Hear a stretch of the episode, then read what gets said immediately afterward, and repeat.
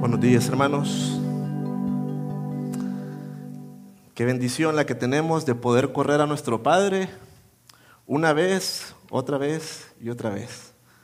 Y que nuestro Padre siempre nos recibe. Qué hermoso canto el que estábamos entonando esta mañana. Quiero pedirles que por favor vamos, vayamos a Mateo capítulo 7, versículos del 7 al 12. Continuamos con nuestra enseñanza del Sermón del Monte. Ya estamos cerca de finalizar, ya estamos acercándonos al final del capítulo del capítulo 7 y hemos venido aprendiendo bastante a lo largo de, de estos meses que hemos estado estudiando el Sermón del Monte. Pero queremos depender de la gracia de Dios, queremos uh, ir a su palabra y que sea Él el que nos hable. Entonces vamos a, a orar esta mañana antes de iniciar la enseñanza. Padre Celestial, te damos las gracias porque eres nuestro buen Padre, eres un Padre bondadoso, eres un Padre misericordioso, amoroso, paciente con cada uno de nosotros. Gracias porque podemos ir a ti, Señor, en cualquier momento. Y sabemos que podemos ser recibidos en tu casa porque somos tus hijos. Señor, esta noche, esta mañana, perdón, queremos pedirte, Señor, que abras nuestros ojos para poder ver, Señor, las maravillas de tu ley. Queremos pedirte, Señor, que nos muestres a través de tu palabra la, la voluntad que tú tienes para cada uno de nosotros. Señor, que nosotros podamos inclinar nuestro corazón hacia tus testimonios. Y que evite, Señor, que tengamos una tendencia hacia el egoísmo y hacia la maldad que traemos innata en nuestro corazón. Oro, Señor, que tengas misericordia y que ayudes, Señor, a tu siervo esta mañana, a tu siervo que te teme, para poder impartir, Señor, tu palabra con fidelidad para poder, Señor, edificar a tu iglesia, porque te necesitamos, Señor, y esa es la razón por la que estamos reunidos esta mañana. Y esto, Señor, lo pedimos en el nombre de nuestro precioso y gran Salvador, Jesucristo. Amén. Amén. Hermanos, tengo que hacerles una, una pequeña petición de disculpas. Si escuchan que empiezo a toser, son secuelas que me dejó el COVID entonces, uh, pido al Señor también que me ayude a poder hablar esta palabra, esta palabra esta mañana sin necesidad de estar tosiendo. Ok, entonces vamos a leer los primeros versículos, versículos uh, 7 y 8 del capítulo 7 de Mateo. Dice, pedid y se os dará, buscad y hallaréis, llamad y se os abrirá. Porque todo aquel que pide recibe y el que busca halla, y el que llama se le abrirá. Tenemos delante de nosotros entonces esta mañana un texto bastante conocido de las Escrituras. Creo que es de las, de las palabras que dio nuestro Señor Jesucristo que son más recordadas por las personas, pero lamentablemente también es un texto que se ha utilizado muy mal y un texto que se ha sacado del contexto y que las personas, iglesias, falsos profetas se agarran de este pasaje para aprovecharse de las personas. Así que primeramente vamos a ver qué es lo que no significa este mandato que nosotros recibimos en el versículo 7 y 8. Este mandato no es un cheque en blanco, hermanos. No es un cheque en blanco bajo el cual nosotros podemos tener lo que nosotros queramos.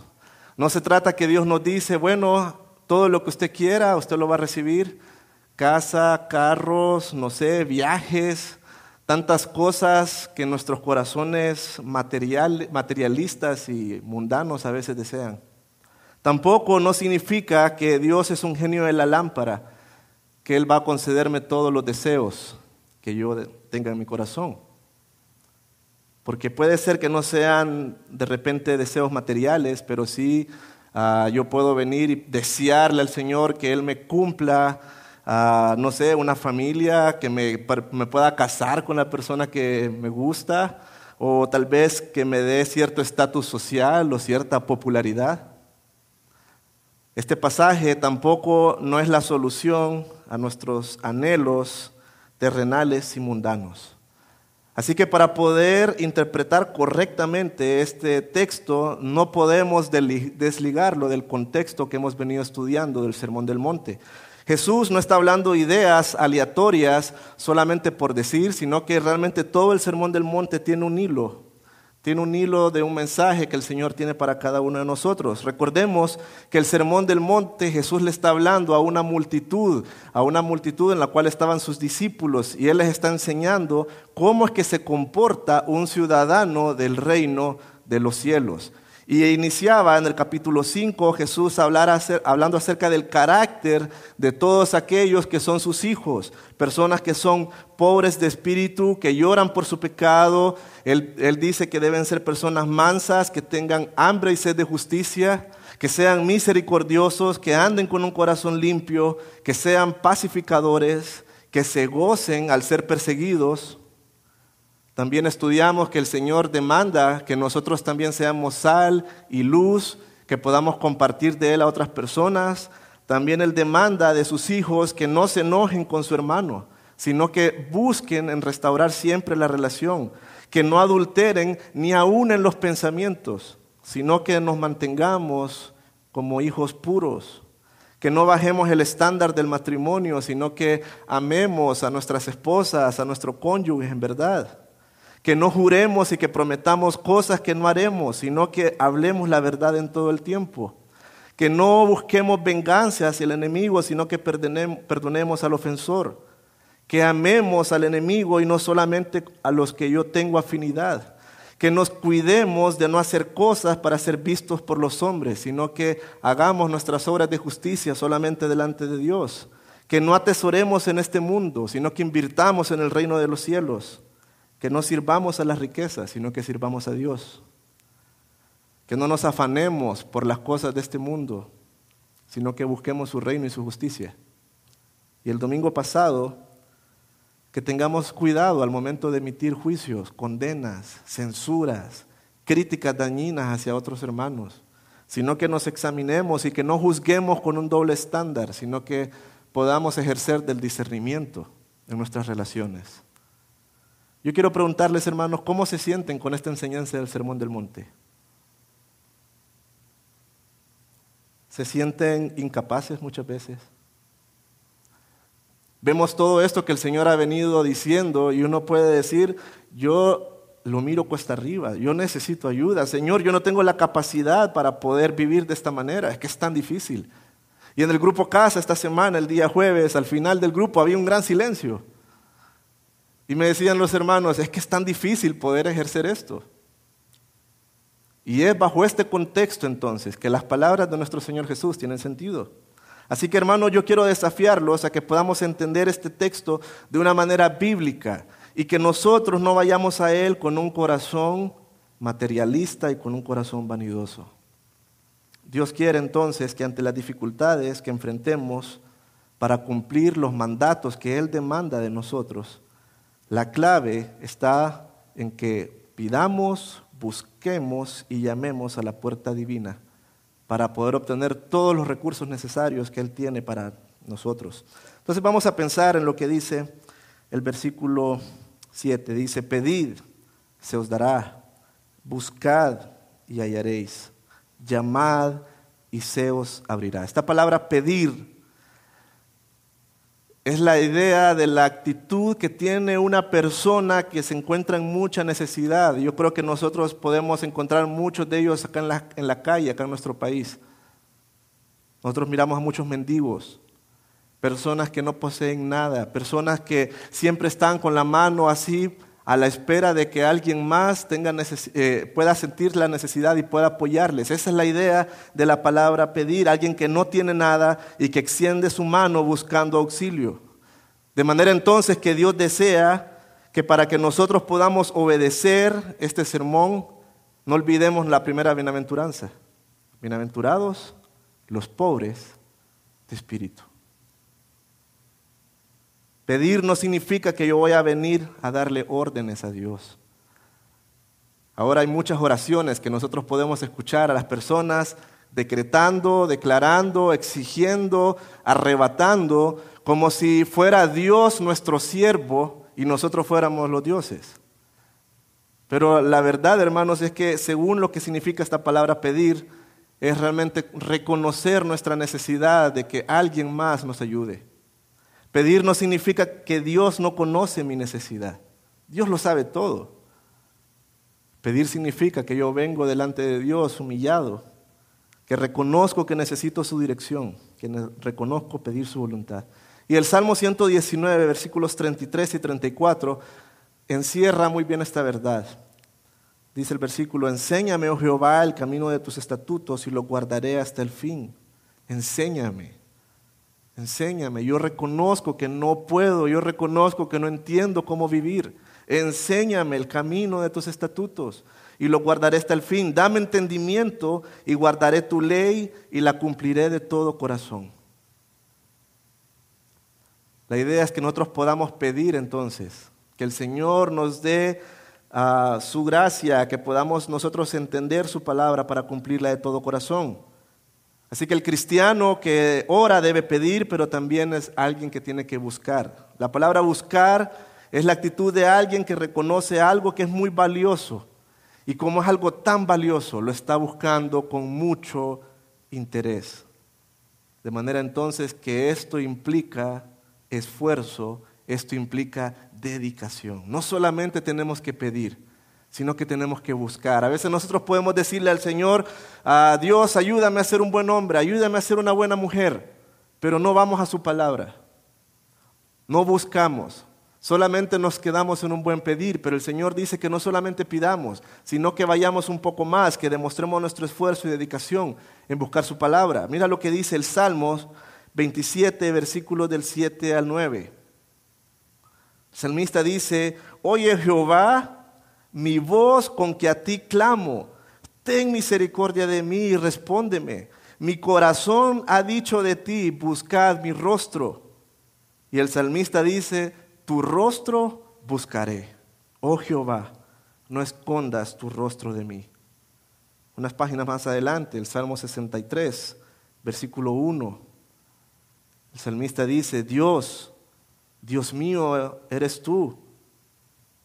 Miren cuánto era la necesidad que tenía esta persona, que dice, de madrugada te buscaré. Mi alma tiene sed de ti, mi carne te anhela, en tierra seca y árida donde no hay aguas. Esa es la actitud que el Señor quiere que nosotros tengamos cuando busquemos de Él en oración. Entonces al orar debemos de pedir, debemos de buscar, pero también encontramos un tercer verbo, que es llamar. Y llamar es la actitud de alguien que está tocando a la puerta, pero no solamente es que hace esto, sino que alguien que está tocando con perseverancia, alguien que está tocando con insistencia, porque desea, porque tiene un anhelo de ser recibido en una casa, porque él quiere entrar a un lugar y la razón por la que quiere entrar es porque quiere tener comunión con esa persona. Yo creo que un ejemplo bueno de insistencia lo encontramos en Mateo capítulo 15, la historia de la mujer cananea. ¿Se recuerdan? Una mujer desesperada que llega clamando, dando voces, pidiendo misericordia a Dios. Los discípulos en su dureza están así como esta mujer que grita, Señor, dile a esta mujer que se vaya. Y la mujer le ruega, a Dios que le extienda misericordia. Y, Jesús le dice, no soy, enviado a, no soy enviado a ti, sino a las ovejas perdidas de Israel. Pero esta mujer no se cansa, ella sigue tocando, ella sigue insistiendo. No está bien tomar del pan de los hijos y echárselo a los perrillos, le contesta Jesús. Palabras fuertes. Pero ella no se cansa, sigue tocando.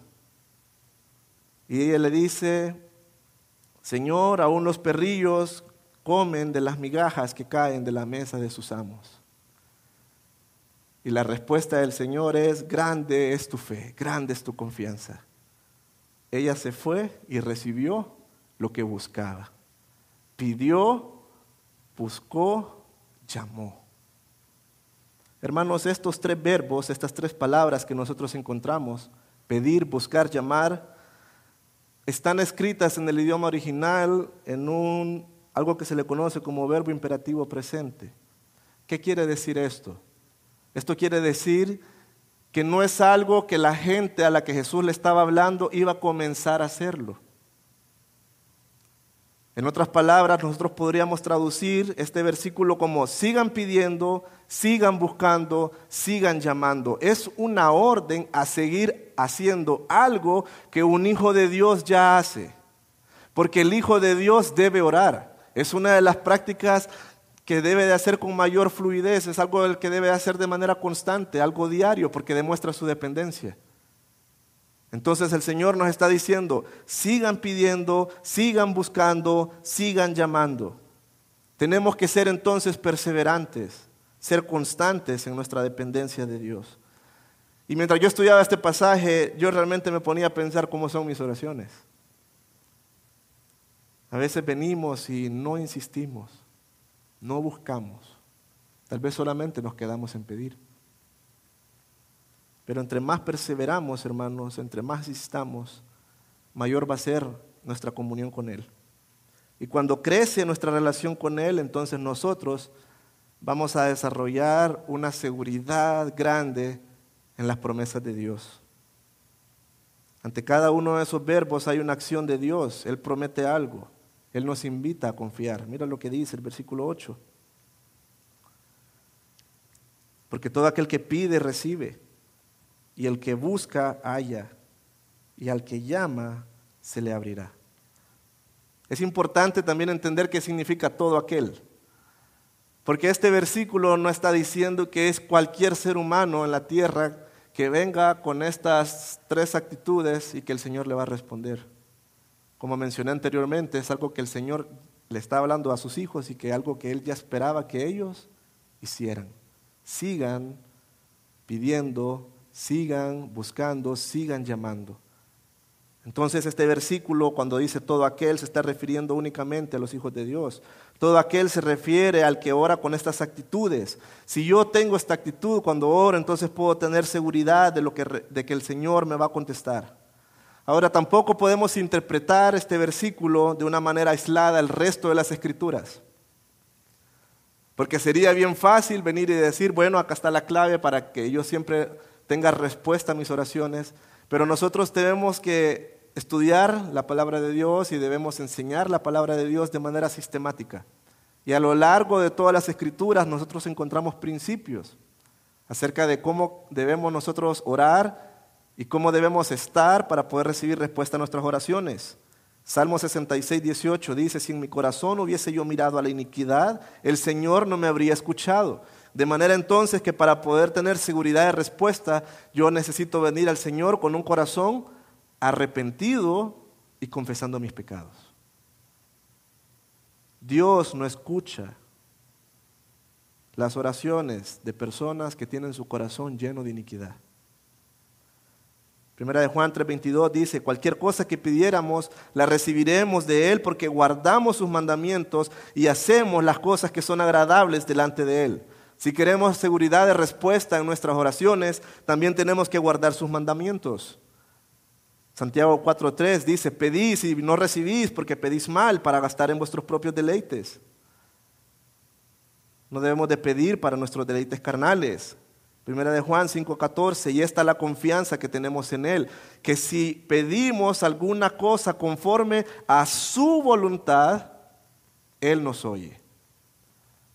Entonces, para poder tener seguridad de respuesta, yo necesito venir con un corazón arrepentido, guardar sus mandamientos, no pedir para mis deleites carnales, sino pedir en base a la voluntad de Dios. Los que estamos casados, dice la Biblia también, que si nosotros no tratamos a nuestras esposas como vaso más frágil, no las respetamos, dice que nuestras oraciones también tienen estorbo. Así que hermanos, si nosotros queremos tener seguridad de respuesta, nosotros tenemos que tener mucho tiempo de comunión con nuestro Padre. Y entre más le conocemos, entre más pasamos tiempo en su palabra, entre más nosotros pasamos en oración, mis peticiones comienzan a alinearse con la voluntad de Dios. Entonces ya no pido lo que el corazón caído y terrenal, mundano, pecador de Gerson quiere sino que empiezo a pedir lo que Dios anhela. Y cuando yo pido lo que Dios anhela para mí, Él me va a responder. Mi hijo Lucas una vez se nos acercó. Los que tienen hijos saben que sus hijos ejercen muy bien este mandato de pedir. Piden todo el tiempo. Pero un día mi hijo se acercó y me dijo, papi, quiero una Biblia. ¿Cuál creen que fue la respuesta? Encontró su Biblia.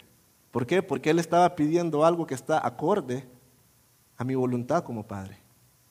Hermanos, ¿qué pasaría si nosotros le pedimos al Señor que nos ayude a tener un corazón que perdone a otras personas? Que me ayude a juzgar correctamente con amor y misericordia que me ayude a pensar correctamente acerca de mí mismo, que me quite el orgullo, que me quite la soberbia, que Dios me ayude a buscar constantemente su reino y no estarme afanando por las cosas terrenales. Que Dios me ayude a practicar la justicia sin andar, buscando el reconocimiento, el aplauso de los hombres. Si pedimos, en base a todo esto que hemos venido aprendiendo en el Sermón del Monte, que es la voluntad de Dios, entonces nosotros podemos tener seguridad de respuesta y confiar que nuestro Padre nos va a responder. Y podemos ir a Él una vez y otra vez y otra vez. Ahora nuestro Señor conoce que nuestros corazones son duros y que demandan explicaciones. Yo quiero entender por qué.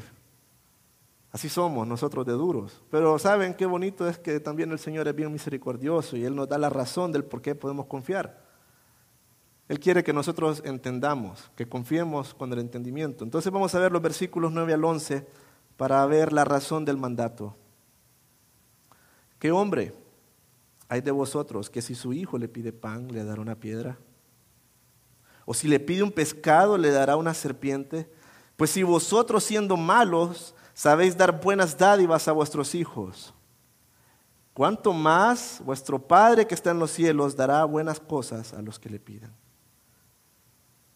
Nuestro Señor Jesús comienza a utilizar una ilustración con la cual muchos se van a sentir identificados, o se sentían identificados en esa multitud. Hermanos, a diferencia de nuestra cultura, la cultura judía, las personas se casaban a muy temprana edad. Así que lo más probable es que los hombres y los muchachos que estaban en esa audiencia, la mayoría ya tuviera hijos. Eran personas que ya estaban casadas, ya tenían familia. Así que el Señor está tocando algo muy sensible. Y él hace una pregunta retórica a la cual estoy seguro que casi todos los que estamos acá también vamos a poder responder de manera negativa. ¿Quién si su hijo le pide pan le va a entregar una piedra? ¿Quién si su hijo le pide un pescado le va a dar una serpiente? Y Lucas le añade algo más. Lucas dice, ¿quién si su hijo le pide un huevo le va a dar un escorpión? Ahora, estos ejemplos que el Señor utiliza son bien interesantes porque ah, las piedras en esta región de Galilea, la piedra caliza, realmente sí tenía una forma y una apariencia muy similar a la de un pan. Nosotros podemos ver ahí en la pantalla. Adivinen cuál es el pan. Es el de arriba. Pero se parecen mucho. O sea que lo que el Señor está diciendo, que la necesidad básica de un hijo, un hijo, todo hijo requiere de alimento. Y si su hijo viene a su papá a buscar comida, algo que pasa todos los días, y que venga su papá con un corazón malo y desee engañarlo, y que en vez de darle un pan le dé una piedra para ver cómo su hijo se lastima los dientes, ¿quién haría eso? Ninguno. ¿Quién si su hijo viene y le pide un pescado le hará una serpiente? Y acá bien interesante porque la verdad es que, como podemos ver con el pan y la piedra, son, ah, hay mucha similitud en cuanto a forma. Ahora, nosotros podemos decir, la serpiente no se parece en nada a un pescado. La serpiente eh, terrestre, no. Así que acá se está refiriendo a lo que eran conocidos, son conocidas como las anguilas, que son peces largos, peces que no tienen aletas, peces que no tienen escamas. Y saben, en Levítico Dios prohíbe comer un animal que no tenga escamas y que no tenga aletas.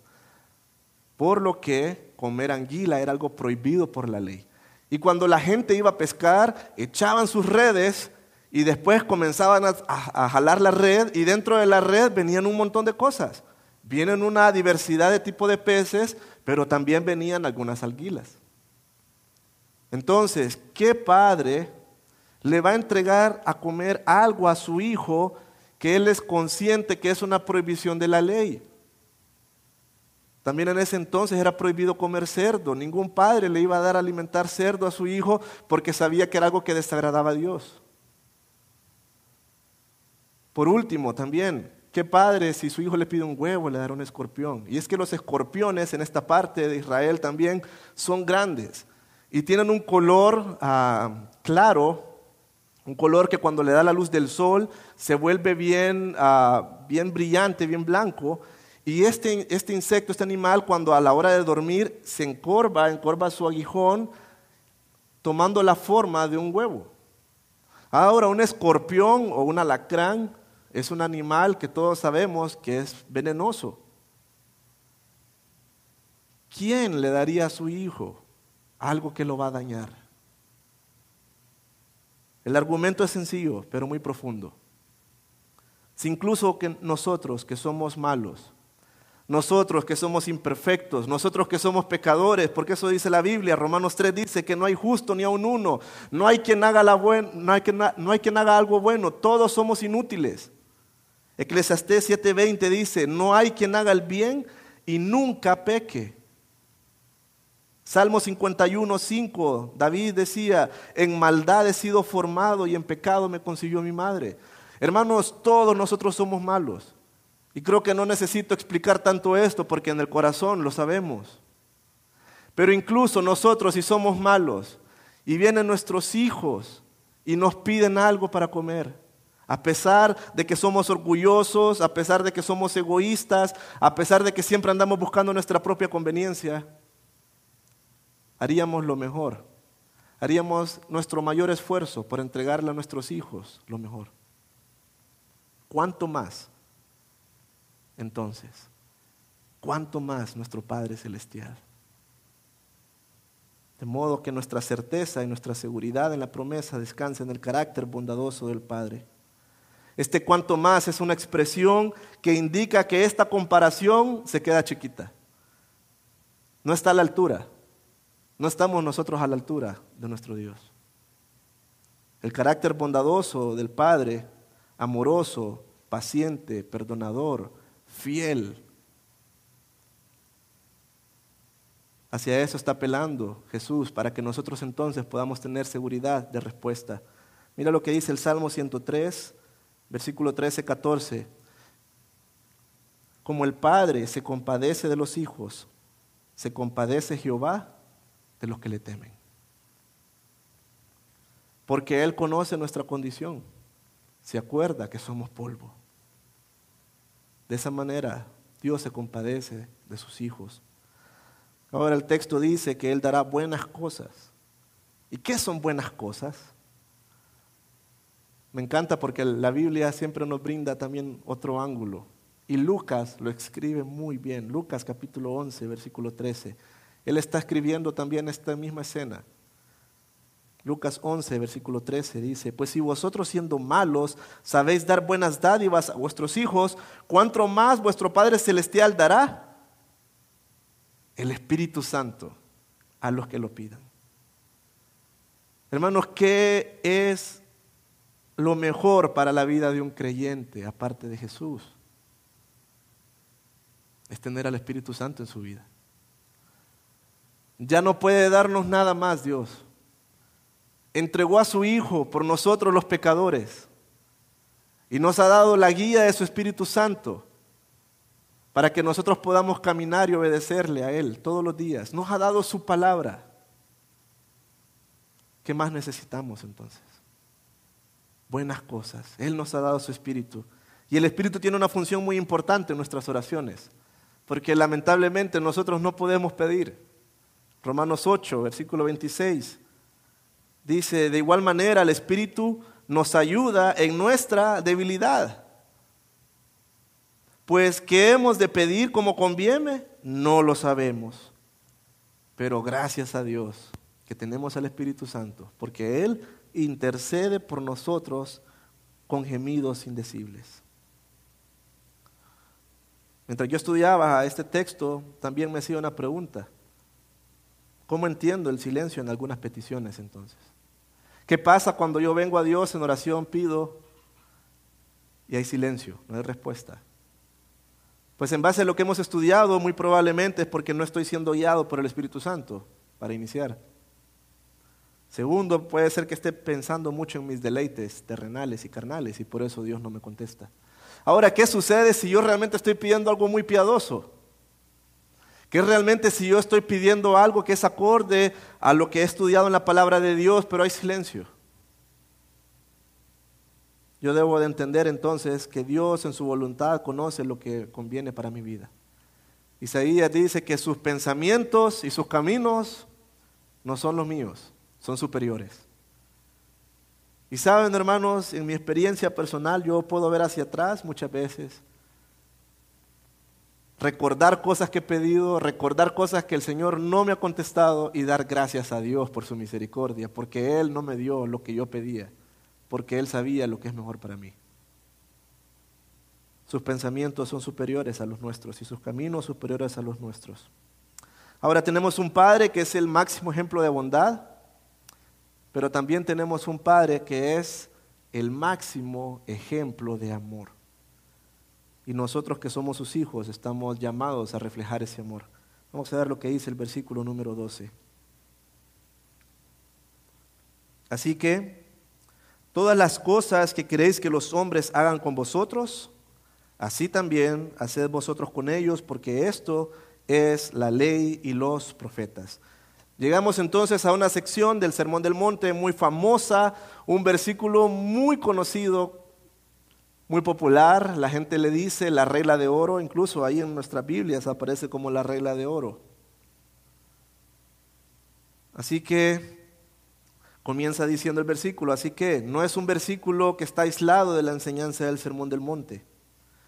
En todo el sermón nosotros hemos podido ver enseñanzas que tienen que ver con nuestras relaciones, de tener relaciones correctas con nuestra familia, con los hermanos en la fe, con el prójimo, incluso con aquella persona que me ha hecho mal. El Sermón del Monte tiene mucho que ver con cuál es mi relación con las otras personas. De modo entonces que el Señor nos está diciendo que la clave para emitir un juicio correcto, la clave para poder tener buenas relaciones con los demás es hacer cuanto deseéis con ellos lo que queremos que hagan con nosotros. O en, otra, en otras palabras, tratemos a otros como nosotros queremos ser tratados. Ahora, este verbo hacer está igual que los otros que vimos de pedir, buscar y amar. Son acciones que ya las venimos haciendo y que el Señor quiere que nos mantengamos de esa manera. Un hijo de Dios, entonces, según este versículo, es alguien que trata a los demás como quiere ser tratado hoy y va a seguir haciéndolo el resto de su vida. No van a ser eventos aleatorios, sino que es un estilo de vida. Ahora, el mundo ha distorsionado este versículo. El mundo ha distorsionado esta enseñanza de Jesús y la ha, planteado en una manera negativa. Los fariseos, los fariseos decían, no hagas lo que quieras que no hagan para ti. Confucio, un pensador oriental, él decía, lo que no quieras que te hagan, no lo hagas a los demás. Epícteto y otros griegos, esto estaba muy metido también en la cultura, en la cultura griega, en la filosofía. Dice, lo que evites sufrir, no lo inflinjas a los demás. Todos estos argumentos, y hay muchos más, pueden investigarlos, tienen algo en común. Todos están planteados de forma negativa. Y la razón por la que esto está planteado de manera negativa y por qué es algo tan popular y por qué suena a veces tan ah, tan sabio, es porque nos brinda una norma de vida que está enfocada en nuestro egoísmo y motivada por el miedo de que no nos pase algo malo. Entonces yo no voy a hacerle algo malo a alguien más porque yo no quiero que eso me pase a mí. Yo no quiero sufrir, yo no quiero que me duela algo, yo no quiero enojarme. Yo, yo, yo. Egoísmo en su más alta expresión. Pero así es nuestra tendencia. Según de Timoteo capítulo 3, versículo 2 dice, Porque habrá hombres amadores de sí mismos, ávaros, vanagloriosos, soberbios, blasfemos, desobedientes a los padres, ingratos, impíos. Por eso es que es tan popular esta frase. No haga lo demás lo que usted no quiere que le hagan a usted. Enfocada en mi corazón. Pero el Señor viene y pone el mandato en un aspecto positivo. Y Jesús lo que hace es elevar el estándar. Elevar el estándar. Y Él dice, haz a los demás como desees que te traten a ti.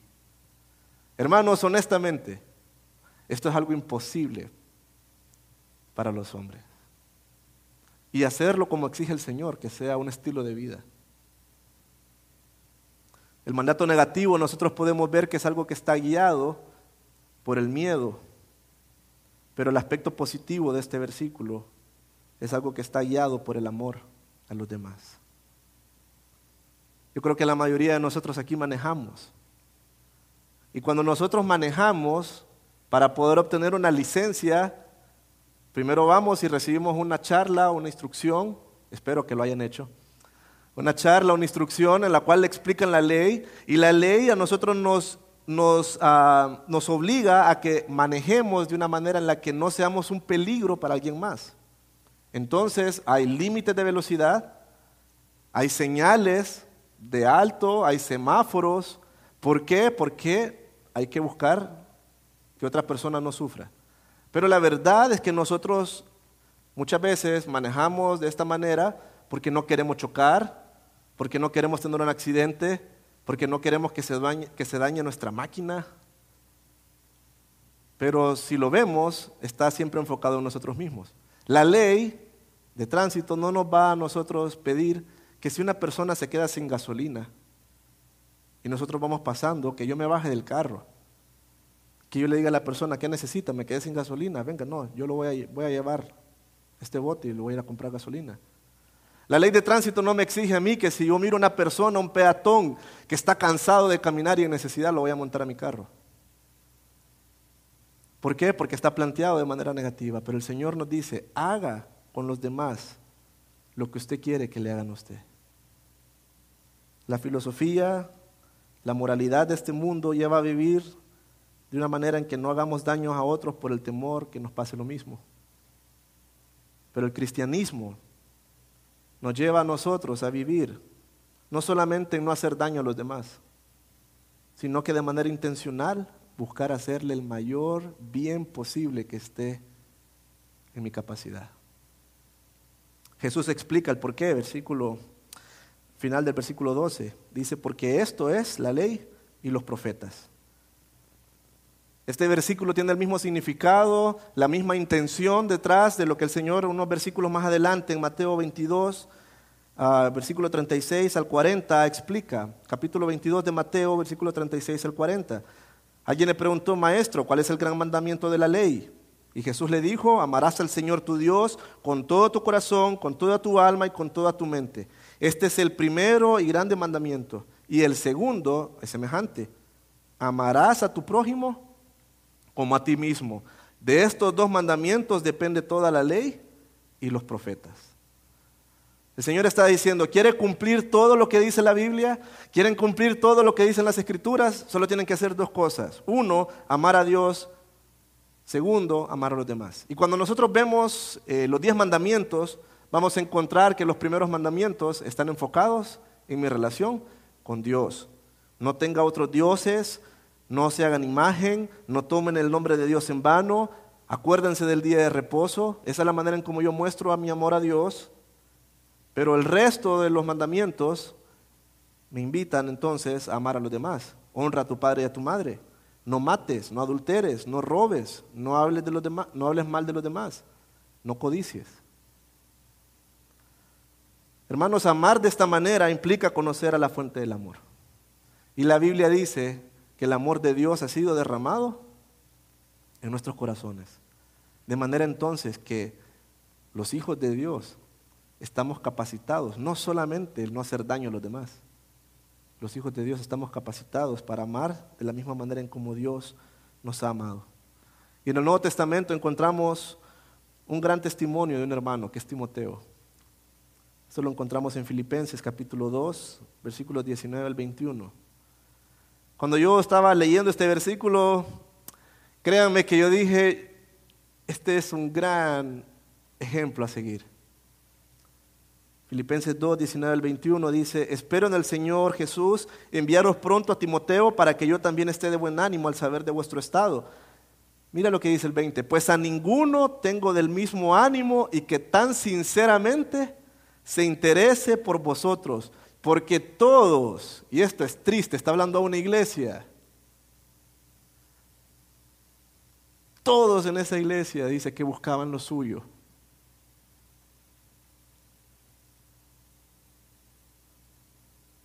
no lo que es de Cristo Jesús. Pero encontramos a nuestro hermano Timoteo para darnos ejemplo a nosotros.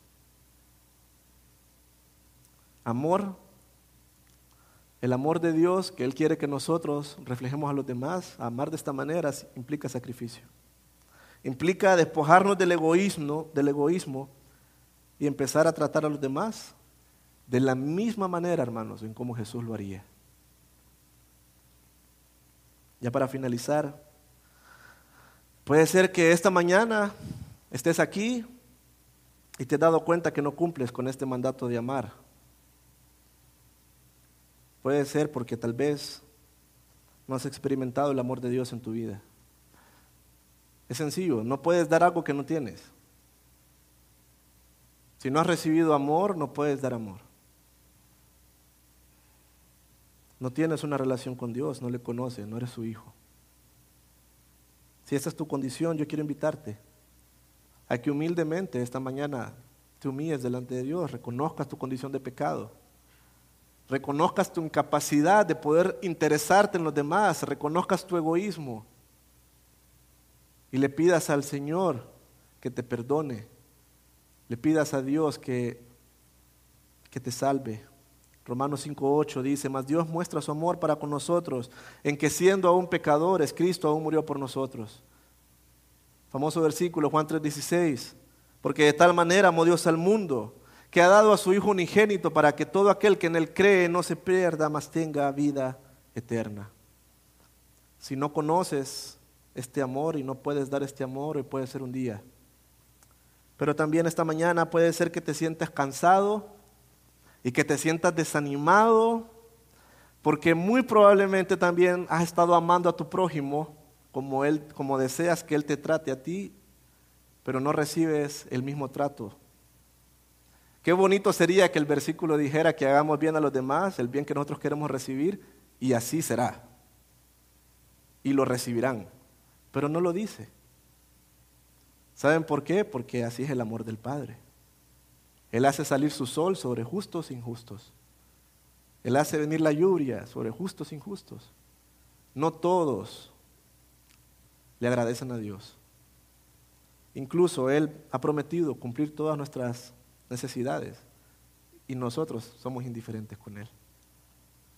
Pero ese amor desprendido y ese carácter bondadoso es lo que el Señor quiere que nosotros hagamos. Así que si estás cansado y estás desanimado porque amas a otras personas y no recibes el mismo trato a cambio, hoy aprendimos cuál es la clave para seguir adelante. ¿Qué tenemos que hacer? Pedir, buscar, llamar. Si nosotros le pedimos a Dios que nos ayude a poder obedecer su voluntad, podemos tener seguridad de respuesta. Porque cuando pedimos acorde a su voluntad, Él nos oye. Tenemos al mejor Padre, hermanos. Vamos a Él una vez y otra vez. Oremos. Nuestro buen Dios, gracias por mostrar, Señor, tu bondad, tu carácter perfecto y santo a personas tan egoístas, pecadores como nosotros. Padre, ayúdanos a poder ser retados, a poder ser desafiados, a confiar, Señor, primeramente en tu palabra, a confiar en tus promesas, a pedir no para cosas mundanas, Señor, no para cosas materiales, cosas que se van a quemar en este mundo, sino que nosotros podamos ir a ti a buscar todas las cualidades y las actitudes que reflejen que realmente somos ciudadanos del reino de los cielos.